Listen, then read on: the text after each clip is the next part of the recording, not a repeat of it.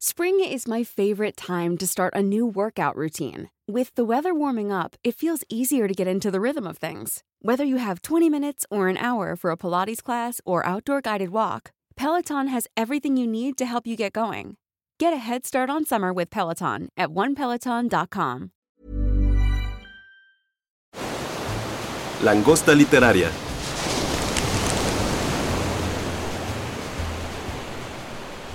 Hola a todos y todas y todes. Es un placer estar en esta edición especial del podcast de Langosta Literaria y de Penguin Random House. En vivo estamos en la librería Claris, en donde nos prestaron este maravilloso espacio para hablar sobre literatura, sobre feminismo y grandes autoras. Esto forma parte del Día Internacional de la Mujer, en marzo, es la primera vez que se graba en vivo. Estoy muy honrada de que me hayan puesto aquí como su moderadora, pero más de tener a dos súper escritoras, eh, las cuales ya tienen una larga carrera y vamos a platicar con ellas, se las voy a presentar, pero vamos a hacerlo que ellas solitas se presenten. Tengo aquí a Elvira Liceaga, que es locutora, editora y profesora de literatura de día, y eres cuentista también. Tienes un libro que se llama Carolina y otras despedidas, y el nuevo y más reciente que se llama Las Vigilantes. ¿Cómo estás, Elvira? Bien, muchas gracias por invitarme. Me siento muy honrada porque aunque todavía no dices quién es la segunda invitada, la segunda invitada es como un eslabón fundamental en mi vida como escritora, porque gracias a ella me fui a estudiar una maestría en escritura creativa y gracias a ella conocí a mi pareja y ahora tengo una hija. Entonces, como una serie de eventos inesperados se gestaron solo por ella. Y es curioso porque a mí me tomó muchísimo tiempo de batallar contra mi inseguridad para animarme a mostrar mi primera novela, que es esta. Y entonces siento que es muy simbólico y muy lindo y muy afectivo que esté ella aquí, que era la escritora por la que yo empecé a escribir. ¡Wow! ¿Qué? Ahorita, ahorita nos cuentas esa historia porque está buenísima de cómo, gracias a ella, conoces a tu pareja, luego ahora tienes una hija y gracias a ella te fuiste a, a estudiar literatura y ya eres escritora publicada desde hace mucho tiempo. Oye, qué gran historia, pero entonces vamos a hacer la presentación de Sandra Lorenzano. Sandra, ¿cómo estás? Bienvenida. Sandra es poeta, narradora, ensayista, es argentina-mexicana, ya eres mexicana, tienes el acento ya, ya, muy chilango, muy chilango. Eh, es doctor en letras por la UNAM y es miembro de la Real Interna perdón, de la Red Internacional de Literatura y Derechos Humanos y del International Women's Forum de la Universidad de California, guion Mexicanistas, y del Consejo Editorial de Debate Feminista, entre otras asociaciones. Además, es autora del el libro que se llama El día que no fue, que salió en la plena pandemia. Cuéntanos, ¿cómo estás, Sandra? Bienvenida. muy bien, muy contenta, muy emocionada ahora de escucharla, Elvis, eh, porque bueno, son muchos años de, de caminar en paralelo, sabes que eso va pasando, ¿no? A veces te cruzas, a veces no, pero es bonito porque justo hablando de, de mujeres, literatura y feminismo, siempre, siempre pensamos en la memoria, ¿no? Y en esa, en, ese, en esa responsabilidad ética de la memoria de recordar a quienes nos precedieron, de recordar a las mujeres que escribieron antes que nosotras, que abrieron brecha. Y, y entonces me da mucha emoción que Elvis me ponga ahí como en un lugar este, tan especial en su vida. Así que empecé así como, no era lo que tenía pensado, este, pero es bonito empezar con la emoción, ¿no? Porque finalmente vamos a hablar de literatura y la literatura yo creo que antes que nada es emoción. Y, vamos a hablar para provocar emoción. Claro, y vamos a hablar de cómo otras mujeres inspiran a otras mujeres. Y en el caso, pues aquí está Elvis perfecto, que nos puede contar cómo te inspiró otra mujer y no te inspiró a lo mejor un señor, ¿verdad? Para escribir. Eh, bueno, y además quiero decir que coincidentemente después de una época en donde nos vimos, cuando yo tenía un programa de radio eh, cada, semana, y luego trabajando en la misma institución todo el tiempo y luego nos dejamos de ver. Y la última vez que te vi nos encontramos en una playa en las Islas Canarias, o sea, en África. No se puede. Y yo acabo de publicar el otro libro. Entonces como que acabo de publicar el otro y otra vez apareces en mi vida como una especie de... de estrella de Belén. De estrella de Belén. Y, y, bueno, hay muchas maneras de inspirar. Eh, yo creo que una cosa que tiene Sandra muy, muy importante hacia otras escritoras, o por lo menos así fue conmigo, fue no necesariamente leerla a ella, porque ella me regalaba sus libros y yo la leía, sino esa capacidad de hacerte sentir que tú también puedes. Y eso creo que es difícil porque tenemos mucho que desaprender, tenemos muchísimo que batallar contra nosotras mismas. Entonces que viene alguien, que venga alguien más grande que tú, con mucha más trayectoria, con los, con los pies bien parados en una industria que cuando yo te conocí todavía era bastante masculina, y te empiece a hacer sentir cierta confiancita en ti mismo y por qué yo no. Si te gusta tanto leer, ¿y por qué no vas a escribir? Si siempre has escrito de otras maneras, si lo privado puede ser algo que se trabaje. Entonces como que fue una inspiración paralela, no solo como de leerla. En esa época yo creo que habías publicado una novela, eh, Fuga. Fuga en mi menor. Fuga en mi menor. Y, y no solo era leerte, sino escucharte hablar de libros y y siempre pensar que la literatura no es solo literatura, sino que puede ser otra cosa, hablar, conversar, eh, preguntar, debatir, eh, salir de los libros y sobre todo escribir y escribir por todos lados, ¿no? Entonces cuando ella venía a mi programa de radio, que nos iba muy bien con esa sección, hablar de libros, siempre hablaba de escritura. Y de hecho como que tenías esta intención de hacerlo medio taller, que era difícil porque era radio, pero nunca soltaste la parte de que leer te inspira a escribir. Y ya que Elvis tocó el tema de que tú fuiste una de sus grandes inspiraciones, a ti, ¿quién fue una de tus mujeres que te abrió camino como tú se lo abriste a Elvis? Fíjate que, qué bonito voy a retomar lo que, lo que contaba Elvis, porque cuando a mí me preguntan qué soy, a mí me da mucho pudor decir escritora porque las escritoras son esas mujeronas que hemos leído de toda la vida. Escritora Virginia Woolf, ¿no? Em, y entonces lo que, lo que yo siempre digo cuando puedo, cuando existe esa posibilidad, es a mí me gusta contagiar la pasión por los libros, que es otra cosa, la pasión por la literatura. Entonces es hablar de literatura, es de literatura escrita u oral, ¿no? Porque en este país no podemos hablar solo de libros como, como lo literario, porque hay cantidad de historias que circulan en nuestra cultura que son también literarias, desde las mujeres purépechas cantando hasta los chavitos que hacen hip hop en la esquina, ¿no? La literatura es un universo mucho más amplio que el del libro. Y, a mí me encanta que uno pueda contagiar esa pasión. O sea, hablar de eso y que la gente diga, ay, sí está bueno, voy a ir a escuchar a fulana o voy a leer tal libro. Entonces, eh, junto con eso viene algo que, que también mencionó Elvis, que para mí es se convirtió en un lema de un programa de radio que después también yo tuve en el Instituto Mexicano de la Radio, que era donde era el de Elvis, que se llamó En Busca del Cuento Perdido. Y la idea era hacer un taller literario en radio. Y el lema era, todos tenemos una historia que contar. Entonces, basta de apabullarnos o sentirnos aplastadas por los grandes modelos o por las grandes modelos. Contemos nuestra historia algo va a pasar ahí, ¿no? Alguien va a ver que te escuche, alguien va a ver que a lo mejor se le antoje leer otra cosa. Entonces, ese es el mundo literario que a mí me interesa, ¿no? Que está más allá de la industria editorial y que me parece que es eso. ¿Por qué? ¿Por qué, ¿Por qué mi, como que mi energía y mi deseo están puestos ahí? Porque para mí, a mí misma, la literatura cada vez que abro un libro que me importa, sin saber que me va a importar, me cambia la vida, me cambia la vida, me hace ver algo que no había visto antes, me hace considerar un mundo que no había considerado antes, me hace pensar o sentir algo que no se me ocurrió que pudiera pensar o sentir, y todo eso tiene repercusiones en mi escritura. Entonces, ¿quiénes serían las escritoras así top en mi, no quiero llamarlo panteón literario porque panteón suena a muerte, y esas escritoras, por mucho que ya no estén vivas, están vivísimas, ¿no?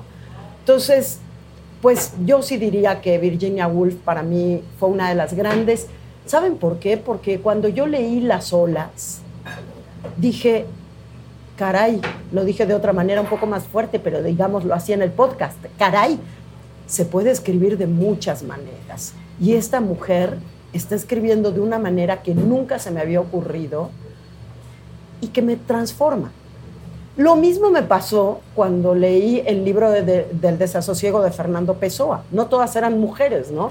Hay, hay, hay tipos que quedaron bastante excluidos del canon, eh, tan excluidos como muchas mujeres, y entre ellos Fernando Pessoa, que finalmente era un oscuro oficinista que escribía ahí más o menos cuando podía, y sacó un libro que es lo mismo, esos discursos literarios que transforman la manera en que la literatura se ha presentado siempre. No tienen una introducción, un desarrollo, un clímax y un desenlace, sino una complejidad de voces, de escenas, de tiempos, mucho más parecida a la vida, porque en realidad la literatura de inicio, desarrollo, clímax y desenlace no tiene nada que ver con la vida. La vida no es así.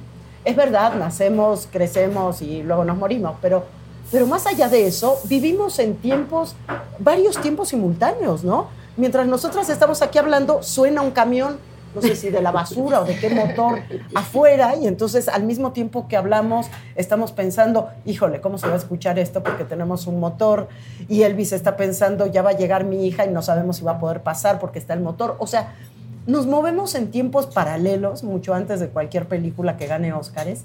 Este, y yo creo que la literatura, la mejor literatura, la que a mí más me, emociona y me conmueve como lectora, me presenta eso. Oye, ahorita que estás hablando de Virginia Woolf, eh, quiero retomar un poco lo del cuarto propio, que es esta percepción que tenemos de que las mujeres en ciertos momentos de la época mujeres privilegiadas han tenido ese cuarto propio para poder escribir. Esa es la idea de Virginia, ¿no? Pero de repente llega otra autora, ¿no? Gloria Andalzúa. Azaldúa. Azaldúa, perdón. Y dice, no, escriban en la combi, escriban este, mientras están bañando, escriban, ¿no? Entonces nos cambia la percepción de eh, tener el cuarto propio, porque no todas las mujeres, y quiero que hablemos de eso un poquito. ¿Cuál es tu cuarto propio, Elvis? ¿Cuál es el cuarto propio de Sandra? Porque Elvis es mamá, Elvis es, ¿no? O sea, vaya, tiene una trayectoria, es guionista, hace un chorro de cosas, pero entonces justo es el cuarto de Virginia donde ella tiene que estar ocupada en muchas cosas, igual que tú, ¿no? O sea, tú vienes de otra generación donde tampoco seguramente tenías un cuarto propio, donde tenías que trabajar. Quiero que hablemos un poco del cuarto propio de cada una. Ya me salió un poquito del guion porque está muy interesante que me cuenten su cuarto propio. Bueno, me encanta esta pregunta porque yo creo que el cuarto propio eh, es un total privilegio. Yo quisiera tener un cuarto propio. Eh, y es curioso porque yo he tenido momentos en donde he tenido un cuarto propio. Por ejemplo, me fui a estudiar una maestría de escritura creativa y eso fue muy parecido a un cuarto propio. Tenía una beca, tenía un trabajo muy eh, de dar clases de español, que es algo muy común y muchísimo tiempo para escribir y escribía poquísimo. Y escribía con muchísima dificultad, con muchísima inseguridad, en un universo de muchísima competencia y mucha presión. Y me costó muchísimo trabajo aprovechar ese cuarto propio. Y además tenía la culpa de que no estaba aprovechando el cuarto propio. Y después otra vez, por ejemplo, tuve un par de becas del FONCA, donde también me costaba muchísimo trabajo aprovechar eh, ese espacio designado a la escritura y es muy curioso porque escribí esta novela sin cuarto propio en el momento más imposible para escribir una novela. Embarazada, o sea, primero embarazada y luego criando, que es la cosa más eh, apabullante que he vivido en la vida, con yo creo que por lo menos tres o cuatro trabajos malabareando, eh, haciendo guiones de podcast, haciendo dos programas de radio a la semana, haciendo una reescritura del guion de una película. Eh, dando clases, o sea, por alguna razón para mí fue más sencillo escribir fluidamente en una ausencia del cuarto designado, cuarto como metáfora, designado para la escritura, porque para mí escribir, y creo que tiene que ver con lo que decías tú, no tiene que ver con parar al mundo y escribir. Eh, siempre pienso que si algún día algún, ojalá que sí me den una residencia, pues siempre pienso que si me dan una residencia voy a estar buscando otras cosas que hacer en la residencia para poder escribir. como que para mí la escritura sucede en los huequitos de la vida, en el baño, mientras mi hija duerme, mientras se toma la siesta, en el pecero, en las salas de espera, entre estudios médicos, acompañando a mi madre a hacerse sus propias cosas. O sea, como que hay una cosa de, de cómo la literatura o la escritura para mí acontece donde no se escribe. Y solo así pude escribir y no sé si, no sé qué diga esto en general, o sea, como no sé cuál es mi punto, pero ahora que dejé de escribir porque entregué la novela en enero, absolutamente toda mi vida se desarticuló. Okay. Ya no sé qué hacer. Y eso que tengo muchísimo trabajo. Y eso que tengo una casa que, o sea, tengo trastes que lavar, pañales que cambiar, todo eso, pero eh, no me había dado cuenta de que la novela era como el río por el que navegaba mi vida o las vías del tren, del tren de mi vida. Y ahora digo como que tengo que trabajar. Cuando antes hice todo lo que tenía que hacer y además de la novela, y la novela aglutinaba absolutamente todo. Y, y entonces admiro mucho y me relaciono o me identifico mucho con todas las mujeres que escriben, eh, por ejemplo, esta novela que se ganó el Mauricio Achar hace unos años del boxeador, ¿cómo se llama? Ah, sí. Eh, de... Eh, ¿cómo, te digo. ¿Cómo se llama la novela que se ganó mi abuelo el boxeador o algo así? Mi... No, porque mi abuelo el boxeador es el de Halfon del boxeador polaco. No. No, este es otro. Bueno, ella me contaba que la escribió mientras atendía clientes en los baños públicos de su familia. Y yo así escribí, eh, quizá en circunstancias un poco más cómodas. Que un baño público. Que un baño público, una recepción. Pero es cierto que gran parte de mi escritura sucede en el celular, en notitas, en dictados. Y, y otra cosa muy interesante relacionada al cuarto propio que, que, para mí fue muy radical y que tiene... Aura Silonen. Aura, exacto. Campeón gabacho. Campeón, gabacho, perdón. Em, una cosa para, que para mí fue muy importante es que el cuarto propio de Virginia Woolf tiene una connotación de que solo se puede escribir a solas y en silencio y con 500 libras. Y durante la escritura de esta novela yo me uní a un grupo de escritoras que surgió en la pandemia. Ah, bueno, porque además esta novela se escribió en la pandemia, entonces era todo muy caótico. Entonces, durante la pandemia, una amiga que se llama Laia Jufresa fundó un grupo de escritoras que nos juntábamos por Zoom a escribir. O sea, cada quien estaba en su país, cada quien estaba haciendo quizá su tesis, quizá una novela, quizá una obra de teatro, quizá su, preparándose para los exámenes de la escuela. Y ese, esa horita al día, que todos nos, nos juntábamos a las 9 de la mañana todos los días, esa horita al día de ver otras caras, en donde tú decías, seguramente mi texto es una mierda, pero luego veías a la otra cara retorcida de angustia también y decías, bueno, venga, vamos juntas, ¿no? O sea, como que el cuarto propio también puede ser un cuarto colectivo. Y eso me interesa mucho porque ni la lectura es solitaria, o no tiene que serlo, ni la escritura. Y para mí escribir en conjunto fue lo que hizo que yo terminara esta novela, porque el gusto de sentarme a escribir con ellas cada mañana hizo que yo, a pesar de todo el miedo que tenía y a pesar de todas las eh, inseguridades o miedos y eh, toda esa cosa que tenemos en la cabeza y que nos hace sentir que no merecemos y que no tenemos talento, me sentaba con una palabra, un párrafo, una línea, en una visión un poco más chiquita, sin pensar en, sin, el lujo de, las, de los sentimientos, casi te diría, ¿no? ¿Y el tuyo, Sandra? ¿Cuál fue tu cuarto propio? ¿Cómo que a mí me parece que con lo que está diciendo Elvis refuerza lo que, lo que yo iba a plantear, que es que el cuarto propio es mental. El cuarto propio es interior ¿no? No importa, yo soy de la línea, mucho más de la línea de Gloria Saldúa, que es además una de las escritoras que más me interesa, porque es lo mismo, es una escritura diversa, con hasta la tipografía va cambiando conforme va escribiendo, las voces, la lengua, porque escribe una parte en español, otra parte en inglés, viene de ser campesina, una familia mexicana que vive en Texas, pero como cantan los Tigres del Norte, no es que cruzó la frontera, la frontera los cruzó, ellos llevan seis generaciones viviendo allá. Entonces, esa literatura que me interesa tanto, cuando ella dice, escriban, escriban, lo importante para escribir es escribir, no es seguir dándole vueltas, que era un poco lo que yo le decía a Elvis cuando Elvis era más chiquita y no escribía y tenía miedo de, ya no le des vueltas, hay que sentarse y escribir. ¿No? Y esa reunión de las 9 de la mañana te decía un poco lo mismo, ¿no? Sí, sí, sí. Ya déjate de historias y ponte a escribir. Claro. Entonces, el cuarto propio es interior y yo lo descubrí también, pues claro, en cuanto empecé a escribir, porque siempre la vida, pues la vida está llena de cosas, ¿no? Eso no quiere decir que no nos venga bien que nos paguen 500 libras. Claro. Claro. O sea, o las que sean, que no sé cuántos son 500 libras, pero bueno, no para dejar de hacer lo demás, porque para mí la escritura se alimenta de la vida, no se alimenta de la falta de vida. Hay que pensar que la pobre Virginia Woolf tenía sus voces interiores Claro, muy claro. complejas y muy, muy agresivas también, muy violentas en cierto momento. Este, y a lo mejor para ella ese espacio de soledad implicaba mucho más de lo que nosotras podemos imaginar. ¿no? Claro, nada más que el cuarto Pero- propio para los hombres siempre existió, ¿no? Esos momentos donde tú siéntate viejo y escribe. Pero fíjate- Yo me voy a trabajar. Usted Sí, concéntrese sí, o yo te día, cocino, ¿no? Claro, O yo te lustro los zapatos. claro. Es que eso sí, ahí sí hay una diferencia. Claro.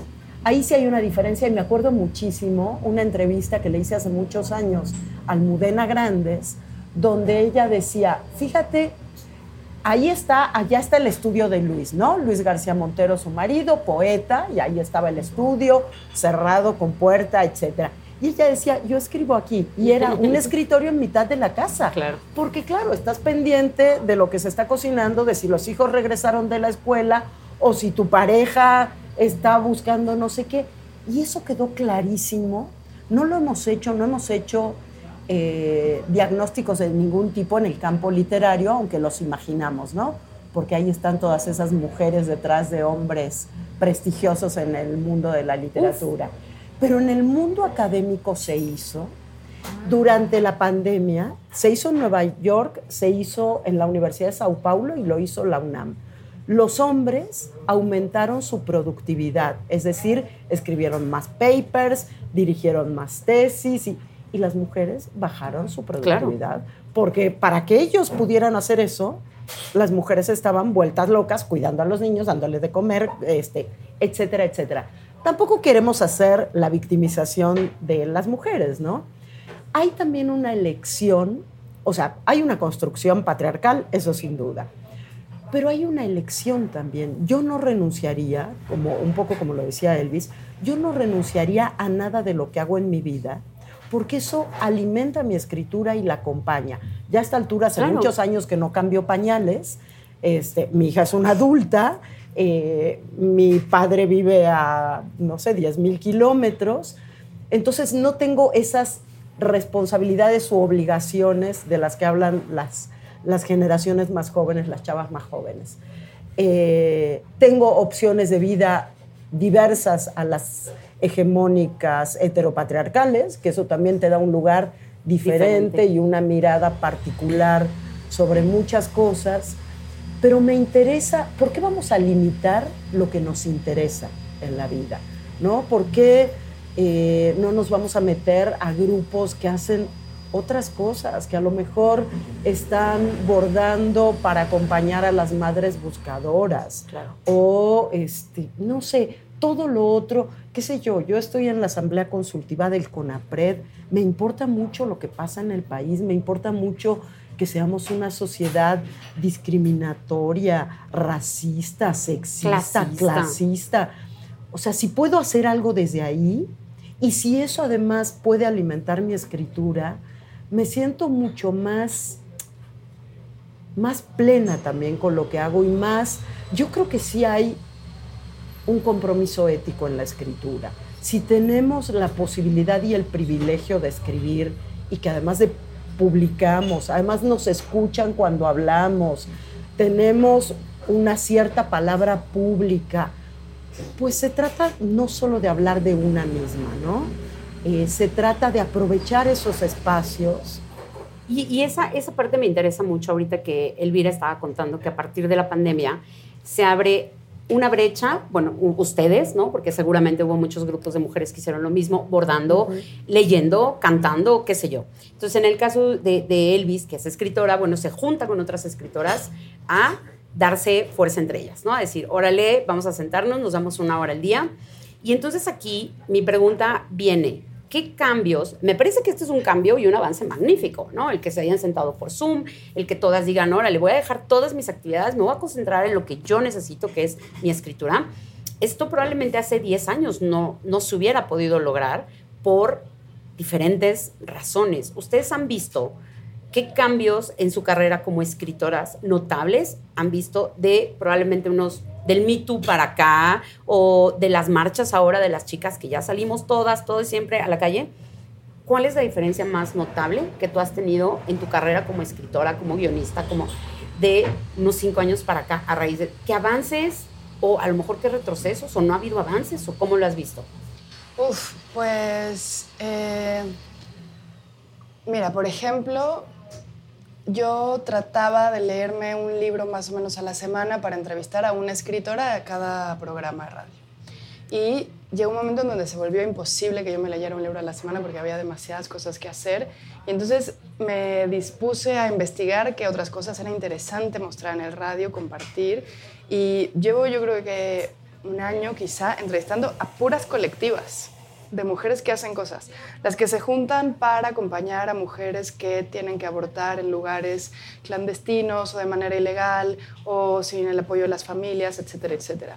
Las que se juntan a ver películas de terror, las que se juntan a abordar, las que se juntan a hacer fanzines, la que, las que se juntan a leer libros, por supuesto, las que se juntan a eh, buscar quién tiene donaciones de ropa para otras mujeres que no tienen ropa.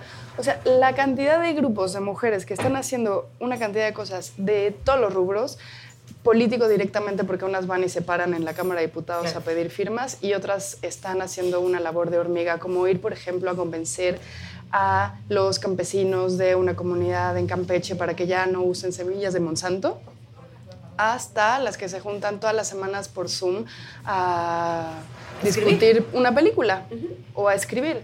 Entonces, eh, a mí se me ha hecho interesantísimo que esa, esa, esa dinámica para mí ha sido inagotable. Es que levantas una piedra y hay grupos de mujeres haciendo cosas. Pero muy recientemente, ¿no, creen? Bueno, yo, yo no sé, yo no sé si existían antes, ojalá que sí, yo no sabía.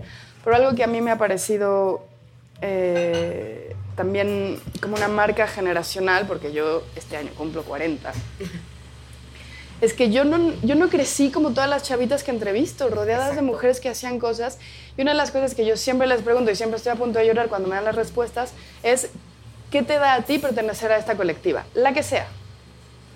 Y bueno, están acompañadas, piensan juntas, se defienden juntas, se cuentan cosas. Cuando una siente un atisbo de violencia en su familia o de, en su pareja, las otras le abren los ojos, se cuidan, la sacan, la, la llevan a otro lugar. O sea, están inmersas en dinámicas de protección y de cuidado que mi generación no vivió. Y supongo que la tuya que tampoco. Eso salva vidas. O sea, claro. Es, que, a ver, a mí me parece súper interesante esta pregunta, porque hay dos cosas que, que, que son clave. Por una parte, siempre han existido grupos de mujeres. Sí, tienes razón. Que se apoyan, se cuidan, se protegen. Lo que se ha hecho es, por una parte, una mayor visibilización de estos grupos. Y esa mayor visibilización ha creado nuevos grupos, porque, ah, si estas mujeres, las madres buscadoras, digo, desde las madres de Plaza de Mayo hasta las de Sonora, ¿no? Han existido, eh, digo, no siempre, pero llevamos décadas con esto. Pero ver eso nos ha permitido como mujeres y sobre todo les ha permitido a las generaciones más jóvenes decir, pero es verdad, no necesitamos quedarnos solas, no tenemos que quedarnos solas más, nunca más. Eso es súper interesante. Entonces, el tema de cuidados pasa a ser un tema que permea la sociedad de manera colectiva entre las mujeres.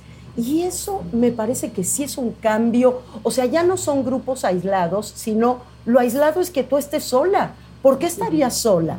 ¿No? Entonces, desde el maternar comunitario o colectivo, que es algo que no se nos hubiera ocurrido hace unos años, y no tantos, ¿eh? Hay todavía sectores que no lo permiten, o, pero eso me parece importantísimo. Hasta todo lo que se nos ocurra, lo podemos hacer tejiendo redes entre mujeres. Entonces, eso, eso que parecía que era tan difícil, porque no lo veíamos, resulta que se ha convertido en la base de nuestra vida cotidiana, ¿no? Y entonces, fíjense qué manera aparentemente sutil, pero súper eficaz y súper poderosa y contundente de cerrarle la boca al discurso patriarcal. Porque hasta hace muy poquito era juntas ni difuntas, ¿no?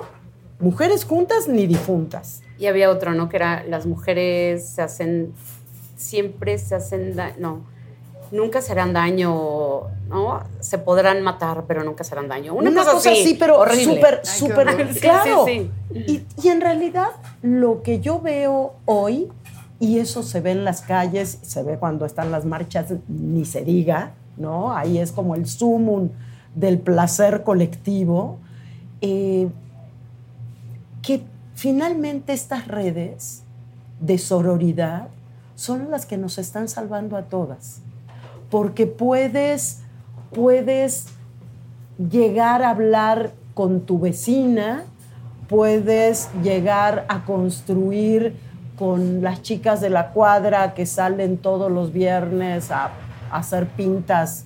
No voy a decir que en la UNAM, porque eso podría ser, pero llevo además desde la pandemia, la Coordinación para la Igualdad de Género de la UNAM nació en la pandemia. Y, y poder platicar con estas chavas y entender lo que estaban pidiendo, fue para todo el mundo un cambio y para todas las mujeres ahí un cambio que finalmente es un cambio que refleja lo que sucede fuera también, ¿no? En el resto de la ciudad, en el resto de la sociedad. A mí me parece un momento súper interesante en ese sentido, súper interesante, que tenemos que, que tenemos que cuidar. El cuidado tiene que empezar por nuestras propias redes de cuidado, ¿no? De cuando te digan, es que fulanita dijo, no, a ver, fulanita, tú dijiste, normalmente te dicen, no, no manches, o sea, si a mí me encanta lo que haces, lo que pides, lo que piensas, lo que, o los zapatos que te pones, no importa de qué estemos hablando, ¿no? Me parece que el aprendizaje de la sororidad ha sido lo más importante que hemos vivido. Y, y ahí quiero hablar de una cosa que me importa mucho y que es esta, este tejido intergeneracional que vivimos en este momento. Porque por una parte hay el ejercicio de memoria que decíamos al principio, y para mí, perdónenme que lo diga así, pero las escritoras más arriesgadas y más interesantes hoy en el mundo de habla castellana tienen más de 90 años y se llaman Margot Glantz en narrativa, Aurora Venturini, Aurora Venturini, Ida Vitale en poesía. Entonces, no es una cuestión de edad, es una cuestión también mental, como el cuarto propio, ¿no? Ellas, todas las generaciones que venimos después, hasta llegar a las más chavitas, que a lo mejor no escriben un libro, sino que hacen hip hop, ¿no?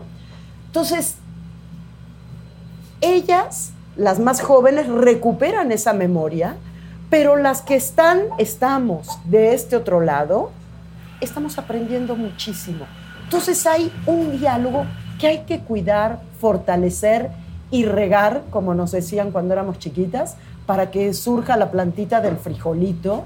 Yo creo que esa planta está ahí, esos frijolitos ya están, no son de Monsanto, nunca jamás, eh, y que nos corresponde estar ahí protegiendo, porque estamos viviendo un momento único que no ha logrado todavía, por eso hay que seguir cuidándolo, que pare la violencia, porque finalmente entre todos esos discursos de las mujeres hay discursos que se enfrentan unos con otros. Yo creo que cada quien puede pensar lo que quiera, pero que tenemos que tener claridad en un mínimo común denominador, que es el alto a la violencia. Entonces, en esa medida, cuidemos estas redes, porque son estas redes las que nos van a permitir poder proteger y protegernos de todas las violencias que sigue habiendo contra las mujeres cis y trans. ¿no? y qué interesante esta, esta, parte de que sí reconozcamos estas redes, ¿no? Redes de madres buscadoras, pero redes de lectoras, pero redes de escritoras. Y, cómo entre nosotras y en estos grupos que sí efectivamente siempre han existido, nada más que hoy son muchos, ¿no? Afortunadamente hay muchos, tú levantas la mano y dices, oigan, ¿quién quiere hacer un club de lectura? Y llegan 40 mujeres a decirte, yo, ¿no? Y ahí está tu red. Empiezas a formar una red de cuidados. Eh, Daniela Ancira, el otro día platicaba con ella, la que tiene un libro que se llama Feminismo desde Sí. la cárcel.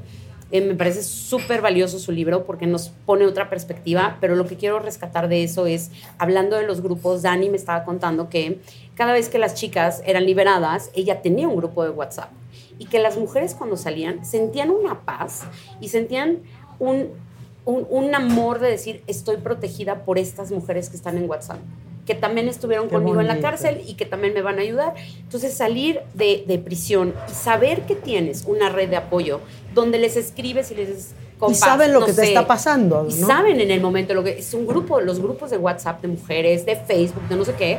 Y qué valioso es lo que hacen estas mujeres al tener grupos de WhatsApp y decirle, te vamos a contener cuando estés afuera. No te preocupes. Aquí hay un, una, aquí está tu no manada. estás sola, Aquí no está estás tu manada, eso. ¿no? Aquí está tu manada, que qué gran y- frase, ¿no? Exacto, exacto. Qué gran frase. Y, y me encanta esta parte porque entonces vamos como ya a la recta final. Odio porque está bien, bien interesante la plática.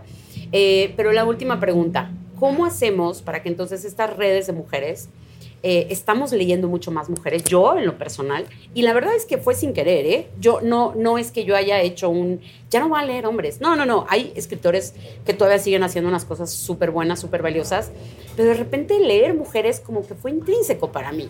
Fue como, empecé a ver a todas las demás, a- sigo a muchas mujeres en, en Instagram, a muchas mujeres en Twitter, que empiezan ellas a recomendar, ¿no? Oigan, ya leyeron este, ya leyeron este, ya le- Elvis es una gran lectora, de pronto me paso y reviso qué es lo que, ¿no? Que anda leyendo, me anoto algunas cosas. Y entonces empezamos a rescatar estas mujeres que no son tan famosas, no es una Virginia Woolf, pero estamos hablando de, pues a lo mejor, eh, no sé, María Fernanda Ampuero, que bueno, hoy es muy famosa, Sí. ¿no? Pero hablamos de estas mujeres que alguien, una mujer descubre. María Teresa de. Andrueto, María que es una mujer muy famosa en la Argentina y que conocemos poco fuera. Y es una de las grandes escritoras y recuperadoras de escritoras Ah, yo la anteriores, ¿no? me encantó. Es genial, Es genial. genial, Sí. sí. tú la entrevistaste en Filuni, En ¿no? Filuni, Aparte sí. de hablar de ellas, de mostrarnos en las redes y decir, oigan, acabo de descubrir esta autora, ¿qué otra cosa propondrías, Elvis? Para seguir leyendo Eh, mujeres, descubrirlas. Pues el otro día un amigo que como con cierta sensación de el peso de la edad, eh, me preguntaba que cómo me, cómo me enfrentaba a lo nuevo en general, como desde el reggaetón, que ya sé que ya no es nuevo, pero bueno, a cierta generación le ha costado mucho trabajo entender que domina el mundo, hasta los feminismos, hasta absolutamente todo, los feminismos de barrio, ¿no? O sea, como todas las subversiones a, a cierto pensamiento cómodo que nos, nos crió, ¿no? Yo le decía con muchísima curiosidad, o sea, como yo estoy fascinada de que venga alguien a revertir la idea del cuarto propio, estoy fascinada de que venga alguien a revertir muchas ideas congeladas de los feminismos, estoy fascinada de que vengan nuevas generaciones a decirnos todas las formas en las que se puede ser mujer, eh, estoy como muy interesada en que vengan a decirme, así no era, así puede ser. Entonces yo no sé de qué otra manera decir eh, que es, es la curiosidad. O sea, es que yo me, me devoro los libros de las feministas de barrio porque digo, claro, claro. Es que hasta que una prostituta no te habla de feminismo, no estamos hablando de feminismo. Hasta que una mujer trans no te habla de feminismo, no estamos hablando de derechos de todas. Desde la cárcel. ¿no? Desde la cárcel, por ejemplo, ¿no? Eh, una vez estábamos presentando en el péndulo de la Roma eh, Teoría King Kong. Tres mujeres fresas en el escenario, ¿no? Y todas hablando sobre la prostitución, legalizar el absolutismo, este, la absolución, o sea, como un montón de personas opinando. Y al final levanta la mano una chica y nos dice, miren, yo soy prostituta y les quiero contar un par de cosas. Y nos cayó la boca. Claro. Entonces yo solo creo en la curiosidad, o sea, en escuchar a las que nunca han hablado y también en, en- en la posibilidad de, de no protagonizar, ¿no? O sea, yo lo que trato de hacer en mis programas de radio es escuchar y darle el micrófono a alguien más. y que hable la mujer que está acompañando a mujeres a abortar y que hable la mujer que no pudo abortar legalmente. Ahora en un club de lectura que tengo leímos el acontecimiento, que es nuestra Biblia, y para mí fue maravilloso escuchar todas las historias de aborto y todas las mujeres que decían, vengan a abortar a mi casa, vengan a abortar a mi casa, yo las cuido. Entonces, yo creo que en la curiosidad está la condición de posibilidad de la sororidad, de la evolución, de que los feminismos no se enquisten, no se vuelvan nunca jamás de piedra, de que nos los quiten las nuevas generaciones, lo mastiquen, lo reformulen, ¿no?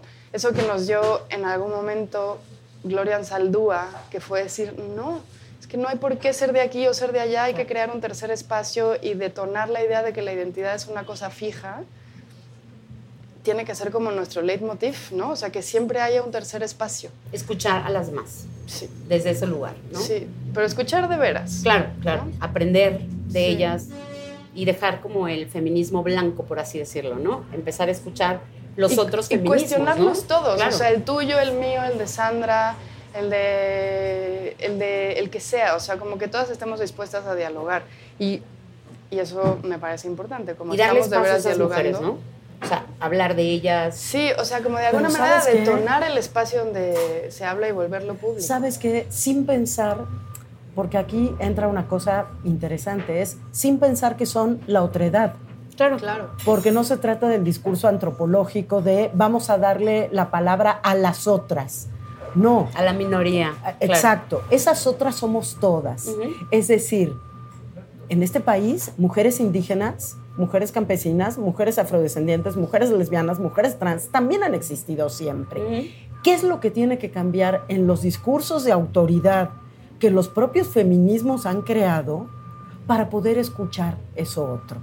¿No? Eso es lo que me parece el gran reto y que hace un cambio en los discursos que estamos escuchando. No, no es solamente vamos a escuchar a la otra, te voy a escuchar a ti que eres indígena, a ver qué tienes para decirme. No, construyamos entre todas este nuevo discurso del feminismo, este nuevo discurso también de la literatura de mujeres, donde cabemos todas y donde vamos justamente a aprender, vamos a escuchar a las otras, pero para transformarnos nosotras mismas. Si esa escucha no trae consigo transformación, es una escucha falsa, ¿no? Es como ponerte a escuchar cualquier rola que te gusta y ya, ya pasó, o que no te gusta del reggaetón y ya pasó. No, esa escucha tiene que ser una escucha transformadora que a partir de esas otras voces, que sumemos esas voces a nuestra propia voz. Y es ahí donde viene esa habitación propia que ya no puede ser individual. Aunque te sientes sola en, la mesa del comedor de tu casa escribir, están todas esas voces contigo, porque de alguna manera nos conforman. Hoy esas voces son parte de nosotras y tenemos que dejar que cada vez, como las redes, cada vez estén más insertas en nuestro interior.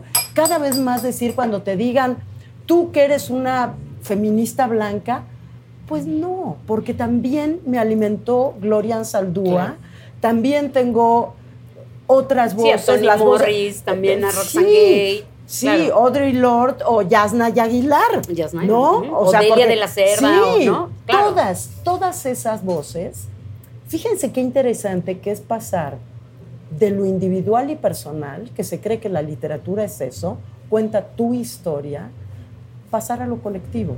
Transforma totalmente, y yo creo que esa sea quizás en términos estrictamente literarios, la gran transformación del momento actual. Me encanta. La literatura como un ejercicio de comunidad. Aunque pongas tu nombre y aunque tú te hayas sentado a escribirlo.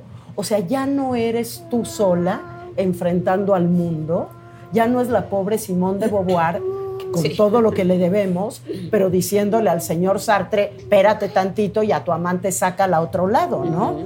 Sino somos todas juntas hablando aquí, construyendo múltiples discursos donde las voces de todas están presentes a través de tu pluma. Sí, me encanta. Tampoco como, como algo, eh, no como una obligación, sino como Un una deseo. transformación real, ¿no? Un- un y qué bueno que real, dices ¿no? el deseo, Ujú. porque no nos olvidemos que el gran motor de la escritura es el deseo. Claro. ¿no? Y eso que no se nos olvide nunca. Más allá de cualquier otra cosa, tiene que estar eso, porque finalmente es el motor de la vida. ¿no? Claro. Oigan, ya tenemos que terminar. No. Ojalá nos den muchos, que ya Pingüin nos abra un espacio nada más Va. a nosotras. Les hacemos unos podcasts bien chidos.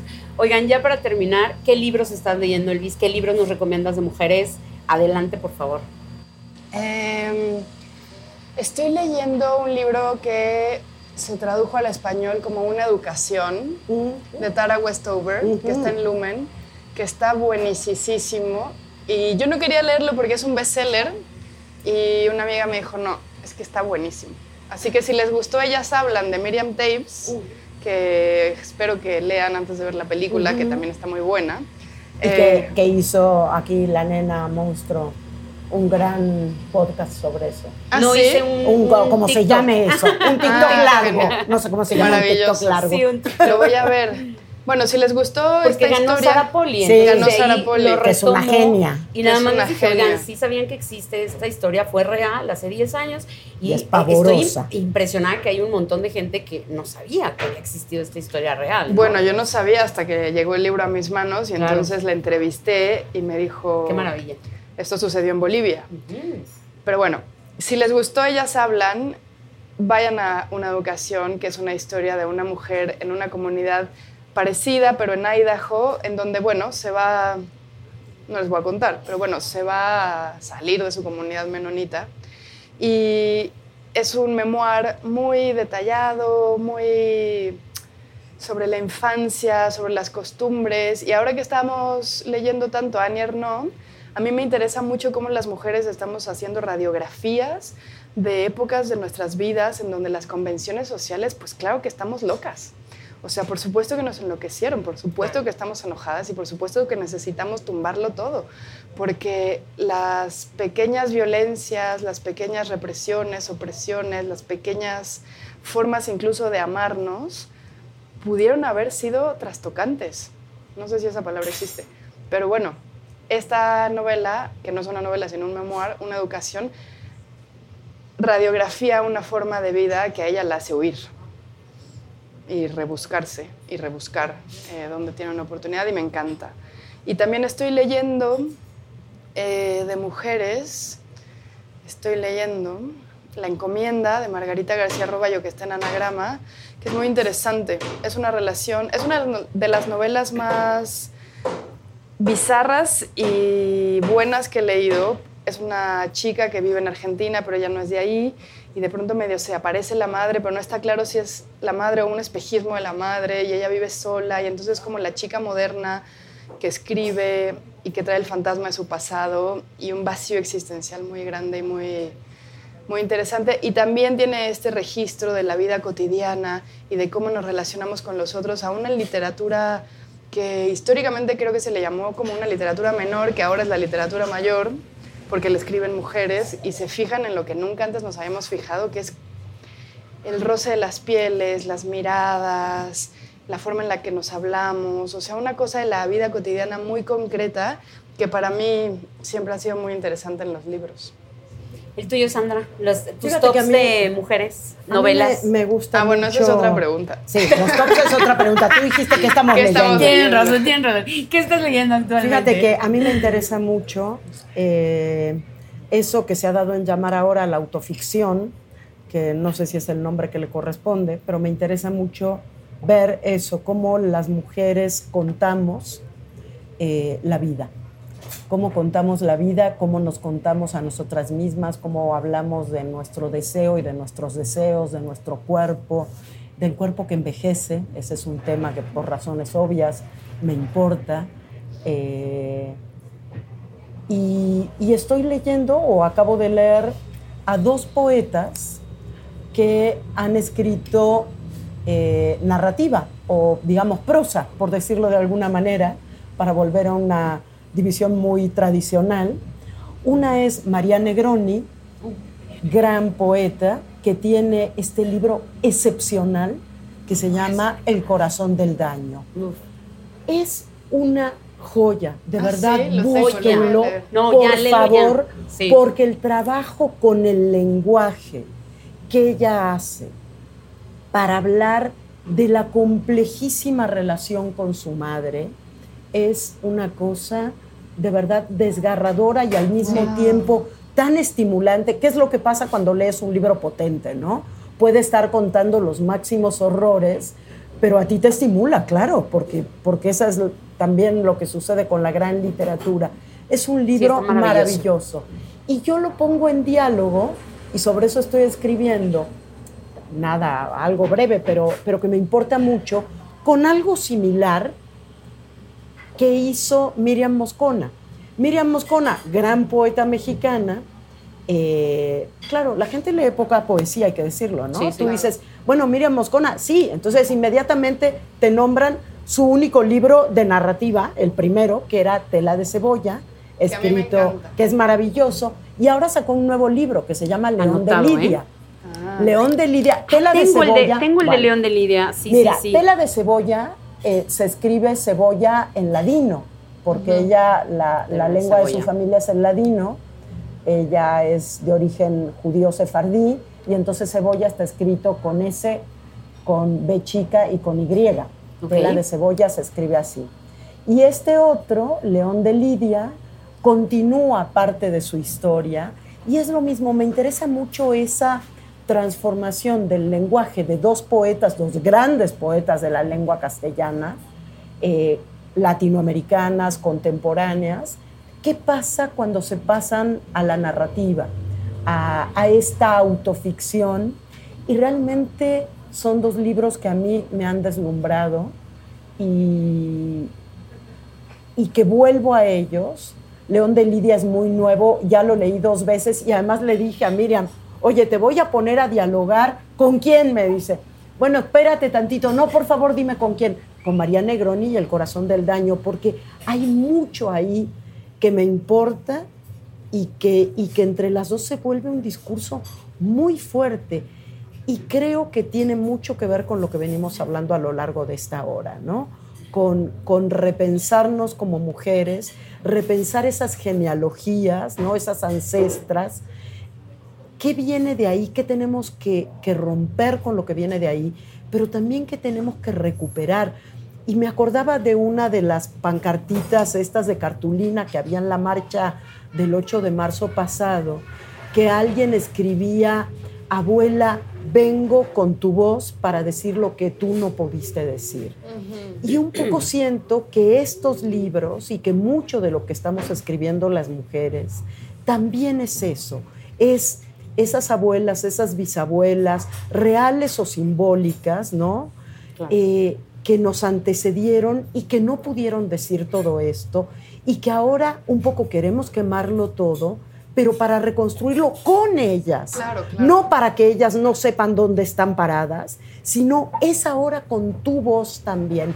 Y eso me parece que le da una fuerza a lo que se está escribiendo interesantísima, que es la misma la chavita más joven eh, que está escribiendo hoy a lo mejor un fanzine, con lo que están escribiendo estas grandes poetas que ya tienen más de 60 años y que están recuperando también esa, esa raíz pasada femenina, que era feminista sin saberlo, ¿no? Claro. Entonces, por ahí van un poco mis, mis lecturas últimas. Nos quedamos pendientes con el top para que Penguin nos dé otro podcast.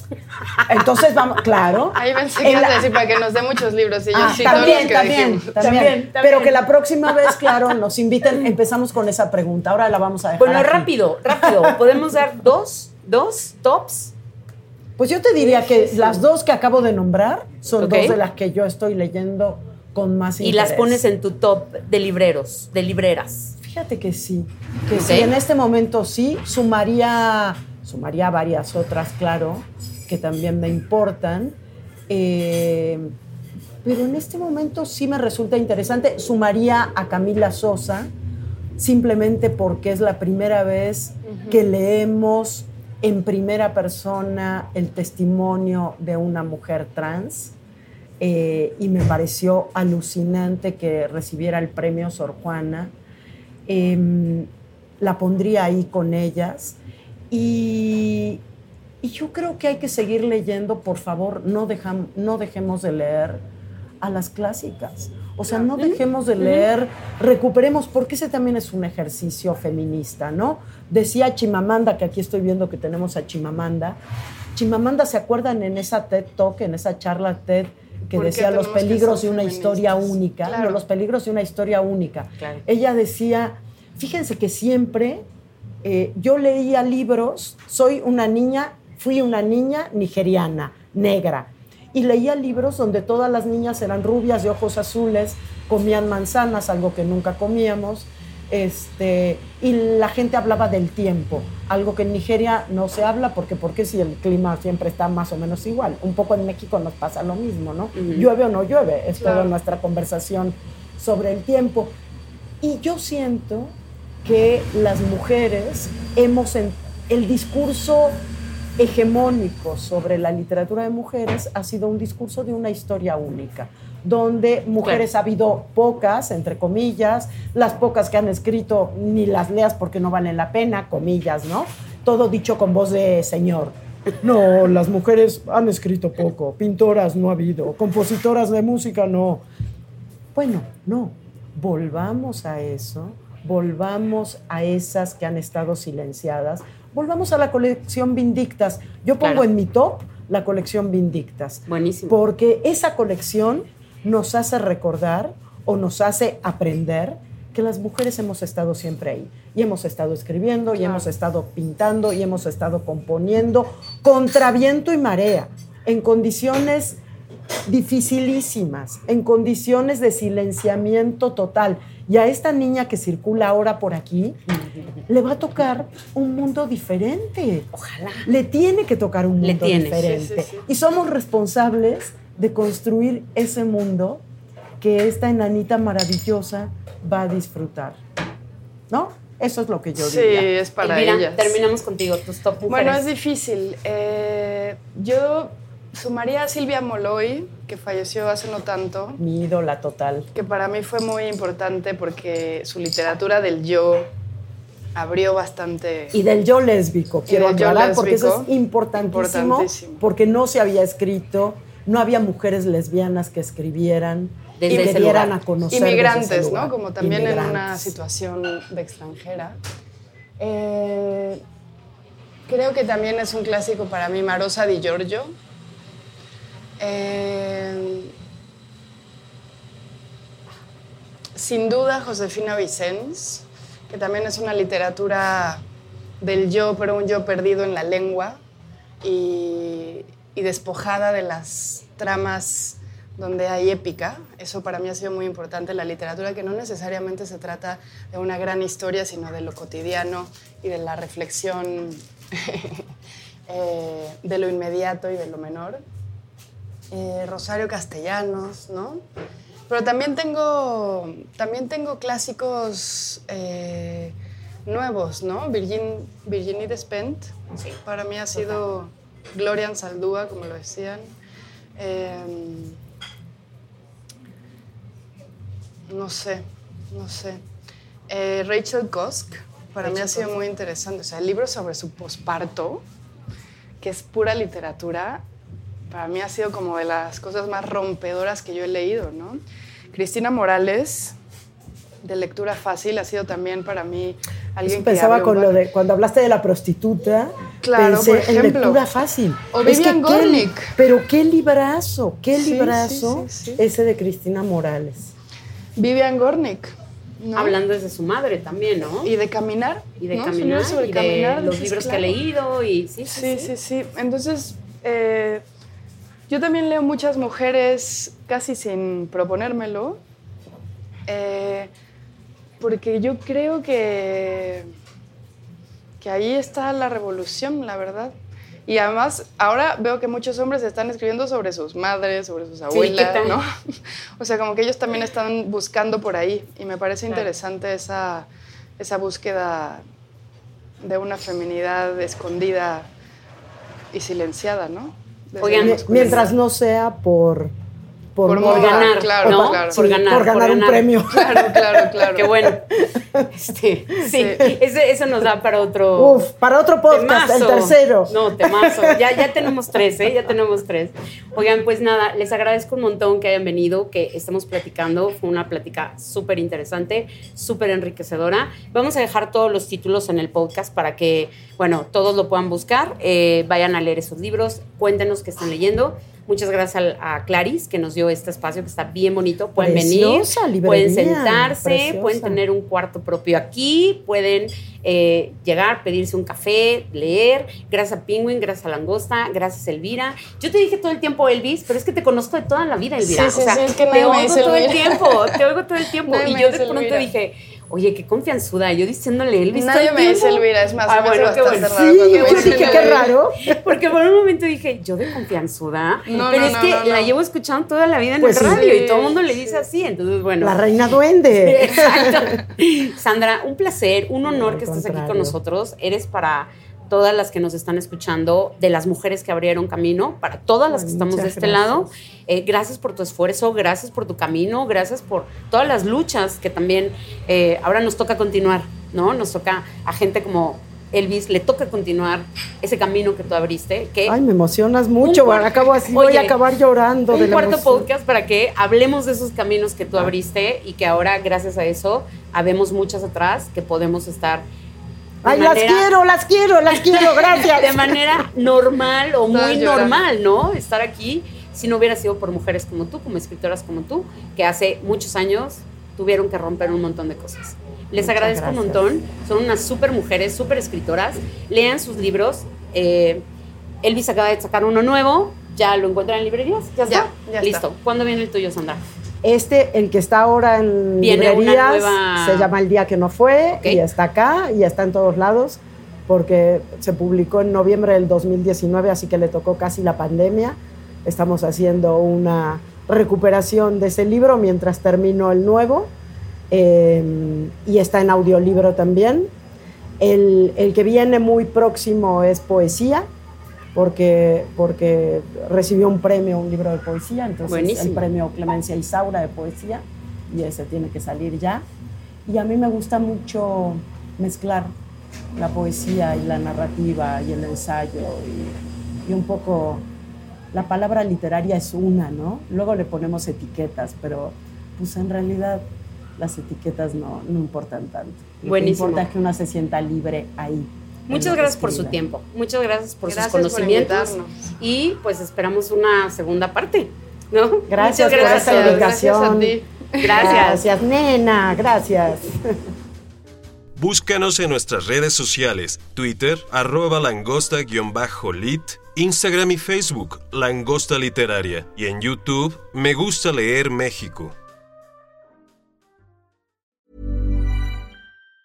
Planning for your next trip? Elevate your travel style with Quince. Quince has all the jet setting essentials you'll want for your next getaway, like European linen, premium luggage options, buttery soft Italian leather bags, and so much more. And it's all priced at 50 to 80% less than similar brands. Plus, Quince only works with factories that use safe and ethical manufacturing practices. Pack your bags with high-quality essentials you'll be wearing for vacations to come with Quince. Go to quince.com slash trip for free shipping and 365-day returns.